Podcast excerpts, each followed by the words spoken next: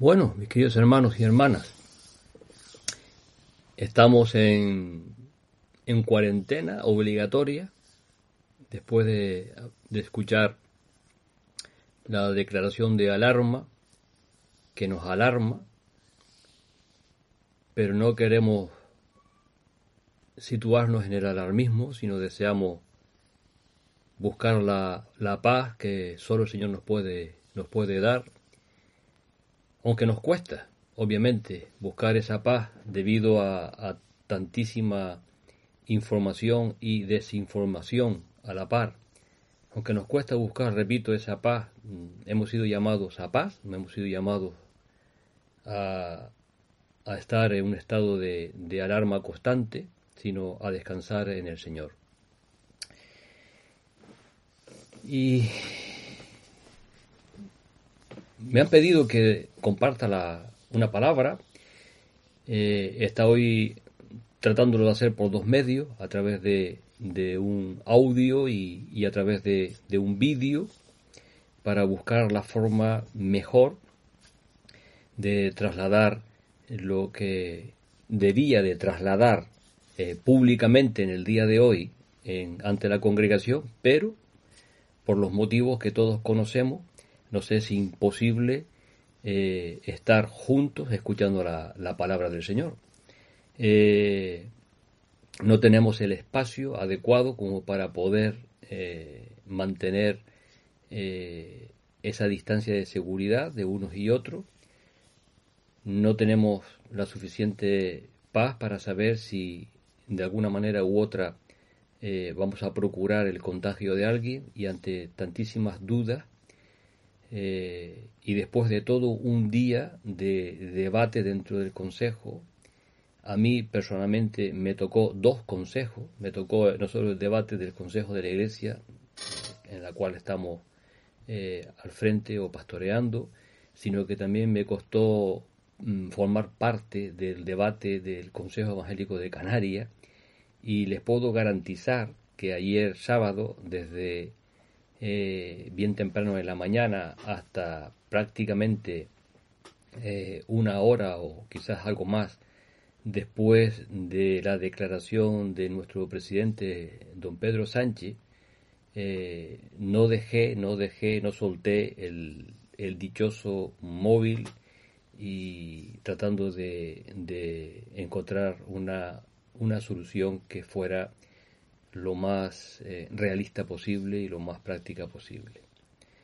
Aún así, al día de hoy, estoy aquí delante de ustedes, estoy sentado en mi despacho, en, mi casa, junto a mi esposa que me está acompañando como, como auditorio, así que, eh, y, repito, en, estas circunstancias en las que estoy, al día de hoy, como antes estaba diciendo, siguiendo el hilo, eh, no estoy absolutamente mm, feliz con la decisión que se ha tomado, no estoy absolutamente eh, ni plenamente mm, conforme, pero entiendo que no hay eh, una solución, diríamos, mejor. Así que a veces uno tiene que tomar la menos mala, porque no hay opción para una buena, sino para una menos mala. Y dicho esto, les animo ahora a, ir al pasaje que hemos estado eh, durante estos días eh, compartiendo en la iglesia, el pasaje de Mateo capítulo 5. Eh, y estamos dentro de ese marco de lo que entendemos o, o comprendemos como las características de aquellos que viven en el reino de Dios, las características y privilegios del ciudadano del reino. Jesucristo vino a predicar el Evangelio del reino. Jesucristo vino a predicar el Evangelio del reino de Dios. El reino se ha acercado. El reino se ha acercado, pero el reino fue rechazado. Ahora bien, eso no significa que el reino haya dejado de existir. Él es rey soberano por los siglos de los siglos, es el Rey eterno. Con lo cual, obviamente, si bien en un sentido diríamos eh, absoluto, en un sentido literal, el reino de los cielos eh, no se ha instalado en este mundo, se instalará, pero a aquellos que hemos sido llamados a, formar parte de su reino, es nuestro deber ya desde ahora manifestar a los reinos del mundo, a las formas de gobierno de este mundo, al, al, al ente de, diríamos, que nos rodea. Hemos sido llamados, digo, a manifestar las características y privilegios de los que sí creemos y formamos parte del reino de los cielos. El reino de los cielos es una realidad en, en todos los creyentes. El reino de los cielos ha de formar parte del carácter, de la vida y de la condición de todos los que hemos aceptado a Jesucristo como nuestro soberano, Salvador y Señor.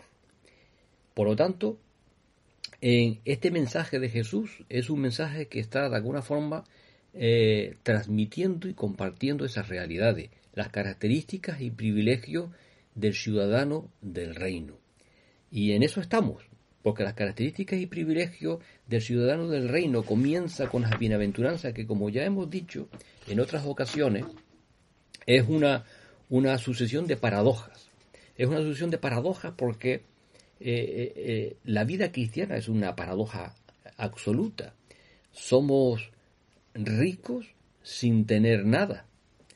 Somos eh, hombres y mujeres que nos gozamos en medio muchas veces del dolor y de la aflicción.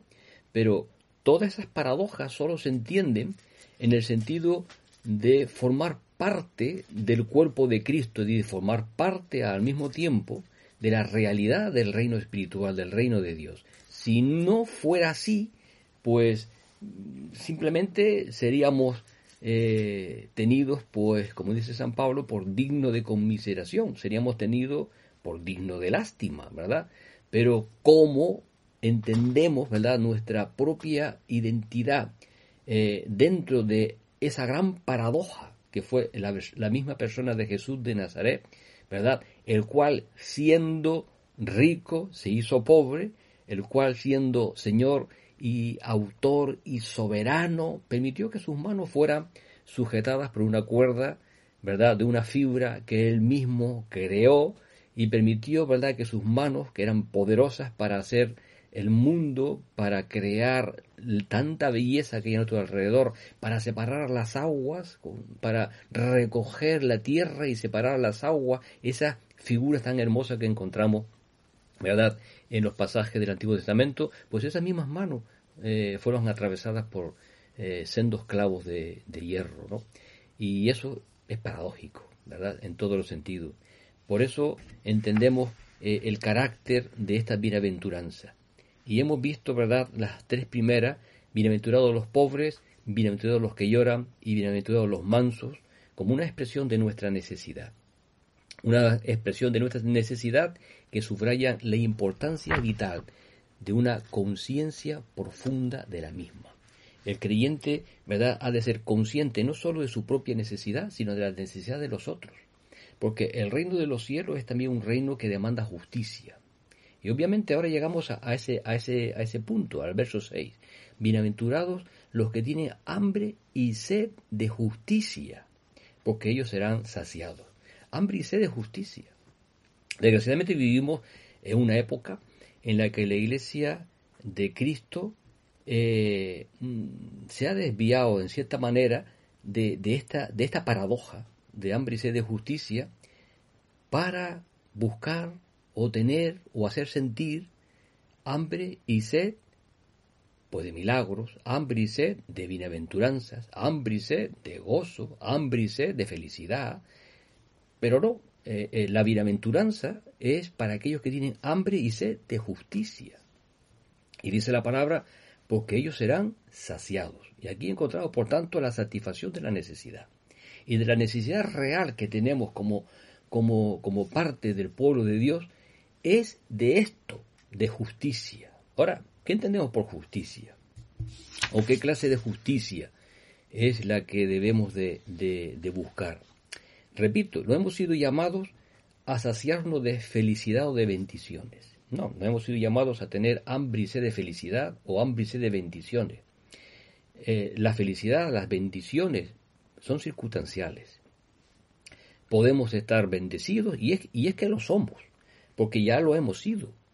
O sea, todo creyente ha de entender que eh, en, nuestra relación con Dios, eh, las bendiciones que hemos recibido son bendiciones de índole superior a las meras terrenales. Somos hombres y mujeres bendecidos con toda bendición espiritual. Así que eh, si tienes alguna duda, vete a Efesios capítulo 1. Y en Efesios capítulo 1 ahí verás cuán bendecido eres. Pero, obviamente, eso no significa, ¿verdad?, que debamos tener hambre y sed de bendiciones. Primero, porque ya lo hemos sido, ya hemos sido bendecidos. Y bendecidos en, en términos absolutos. Pablo decía que en él habita la plenitud de la deidad y añadía, y estamos completos en él. Por lo tanto, el todo lo puedo, aunque Pablo está haciendo referencia, obviamente, al tener o no tener, al tener mucho, al tener poco, pero el todo lo puedo podemos también extenderlo eh, en un sentido, diría, mucho más pleno y absoluto.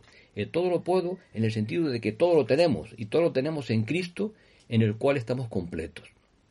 Y por ello, mi anhelo y mi búsqueda, más que de cosas que ya tengo, que he recibido por la gracia de Dios, mi anhelo y mi búsqueda, eh, dice Jesús, ha de ser de aquello que obviamente no solo no, no, no depende tanto de un servidor, sino que depende de la obra de Dios en mi vida. Hambre y sed de justicia. Claro que el mundo es injusto, pero no podemos quedarnos solamente ahí. Claro que algunos dirán, bueno, pues eso tiene que ver con la justificación, pero tampoco podemos quedarnos ahí. Yo creo que eh, el, hambre y la sed de justicia eh, encierra diferentes aspectos de la misma. Hambre y sed de justicia, ¿verdad? Que eh, nos pueda permitir presentarnos ante Dios como justos, entendiendo que no lo hemos sido, entendiendo que lo hemos sido gracias a la justificación por la fe. Romanos 5 capítulo 1. Justos no lo somos, pero justos hemos sido. Y hemos sido justificados o hemos sido declarados justos. Pero eso requiere que lo anhelemos. Requiere tener ese concepto de la obra de Cristo en nuestra vida. Eso demanda, según la palabra de Dios, eh, y se propone como un objetivo alcanzar la bienaventuranza, la felicidad mm, plena, el gozo pleno, como una búsqueda interior, una búsqueda interior de una realidad que ya en Cristo lo somos, justificados pues por la fe tenemos paz para con Dios por medio de nuestro Señor Jesucristo. Un texto revolucionario, por lo menos para la vida de, Martín Lutero, ¿verdad? Un texto que sacudió la Europa cristiana de su época, ¿verdad? Un texto que de alguna forma hizo estragos en todos los sentidos, porque dividió la iglesia, creó unos conflictos tremendos, en fin, todos conocemos un poco la historia del protestantismo y del origen del protestantismo, pero eh, al mismo tiempo es un texto revolucionario para la vida, para la vida de todo el que quiera buscar ¿verdad? la dirección y la voluntad de Dios. Justificados pues, pero como creyente tenemos en el día de hoy hambre y sed de justicia, tenemos en el día de hoy ese anhelo, ese deseo de entender la obra de Cristo en mi vida o simplemente con levantar la mano y decir creo, creemos que es suficiente. O simplemente con una asistencia ritual a, a una reunión, a un culto, nos damos por satisfechos. O simplemente hago caso omiso a lo que la palabra de Dios nos dice eh, en Hebreos de no dejéis de congregarnos como algunos tienen por costumbre, diciendo, bueno, como ya el Señor hizo la obra en mí, Él sabrá. No, claro que Él sabrá. Él sabrá, claro que sí. Él lo sabe todo, es omnisciente, pero ¿sabes tú? ¿Sabes tú cuál es tu deber? ¿Sabes tú cuál es tu propósito? ¿Sabes tú cuál es tu lugar en, en el mundo, en el reino de Dios? ¿O tienes hambre y sed de otras cosas, pero no tienes hambre y sed de esa realidad interna, de, de esa vivencia de la obra de Jesucristo? ¿Sabes tú? Porque Dios sí sabe, Dios lo sabe todo, obviamente. Creo que esta es una de, esas, eh, de esos aspectos de la justicia, desde mi humilde punto de vista, ¿no? Esa justicia de la justificación. Pero, ¿qué otra clase de justicia debemos de tener también hambre? Pues creo que debemos de también tener hambre de esa justicia previa, de aquella justicia en la cual, ¿verdad?, fuimos formados, en aquella justicia en la cual nuestros primeros padres fueron creados, porque no había pecado. Y esto es un poco difícil de entender, porque ¿por qué tenemos que tener hambre y sed de justicia de un estado pasado al cual ya no podemos volver? Porque hay una promesa. Y la promesa es que cuando estemos en su presencia, estaremos libres de la presencia del pecado. Ahora somos hombres y mujeres libres del poder del pecado. Hemos sido librados del alcance judicial del pecado, porque nuestra justicia está en Cristo. Y Él cargó sobre sus hombros todo ese peso legal del pecado. Pero, mi querido hermano y hermana, no hemos sido librados de la presencia del pecado. Ese sigue estando ahí. Ese sigue formando parte de, nuestra mm, interioridad, de nuestro viejo hombre. El tener hambre y sed de justicia es el tener hambre y sed de aquel estado original. Y eso en cierta manera se transfiere a ese clamor que cierra Apocalipsis. Ven, Señor Jesús, ven pronto. Cuando el, el, Hijo de Dios, la hija de Dios, clama y ruega al Señor que venga porque quiere estar delante de su presencia, es para estar delante de su presencia. En un estado similar, pero superior, a aquel en el que fue o fueron creados nuestros primeros padres. Ellos podían estar delante de la presencia de Dios porque no había nada que les separaba, porque no había ninguna barrera que limitara su relación íntima con el Señor. Podían pasear juntos porque no había nada que impidiera semejante eh, relación. El desear, el tener hambre y sed de justicia en ese aspecto nos lleva a clamar quiero estar delante de tu presencia. Pero, mientras eso no sea una realidad plena, con la plena glorificación, con la resurrección y encuentro, ¿verdad?, absoluto con el Señor. Mientras estamos en este mundo, somos ciudadanos del reino. Y si somos ciudadanos del reino, estamos deseando en este mundo, en esta circunstancia que nos rodea, con tanto dolor, con tanta tragedia, estamos deseando formar parte de esa realidad espiritual y estamos deseando tener también una relación personal con nuestro Señor Jesucristo.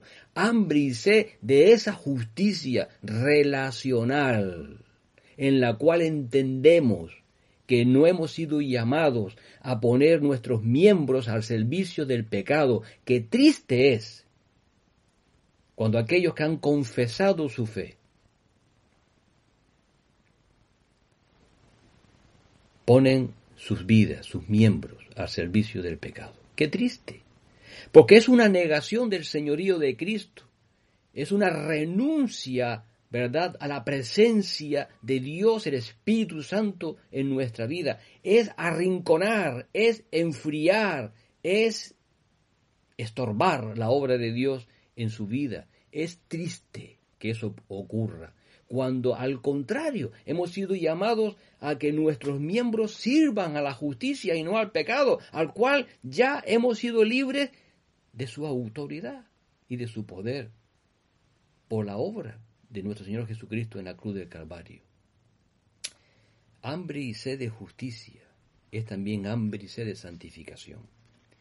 El que tiene hambre y sed de justicia es el que ve que el pecado y la rebelión lo han apartado de Dios y anhela restaurar esa antigua relación. Hambre y sed de justicia es también el anhelo de verse libre del poder del pecado. Y verse libre del poder del pecado y verse libre de la presencia del pecado es verse ante aquel que lo amó, ante aquel que murió en la cruz, ante aquel que se entregó a sí mismo, ante aquel que derramó su sangre para limpiarnos de todo pecado. Es también el anhelo de ver el desarrollo de la justicia de Dios en nuestro mundo. Mateo capítulo 6, versículo 10 dice así, venga tu reino, venga tu reino, hágase tu voluntad como en el cielo, así también en la tierra. Estamos orando en esa dirección. Estamos siendo hombres y mujeres con hambre y sed de justicia, que estamos anhelando no solo mi relación personal, no solo mi, mi, mi, mi necesidad de, de, encontrarme delante de un Dios que es tres veces santo, sino que al mismo tiempo estoy anhelando y deseando que su voluntad se haga en la tierra como en el cielo. Que Dios te bendiga en este día de encierro, de cuarentena.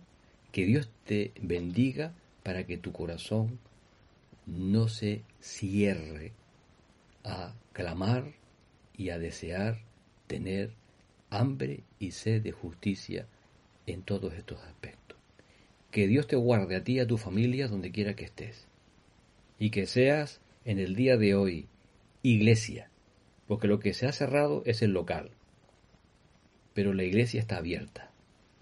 La iglesia sigue abierta para bendecir, para hacer luz y para hacer sal, para adorar al Señor y sobre todo, posiblemente este sea un retiro espiritual para todos los creyentes, para meditar sobre su búsqueda real de las cosas.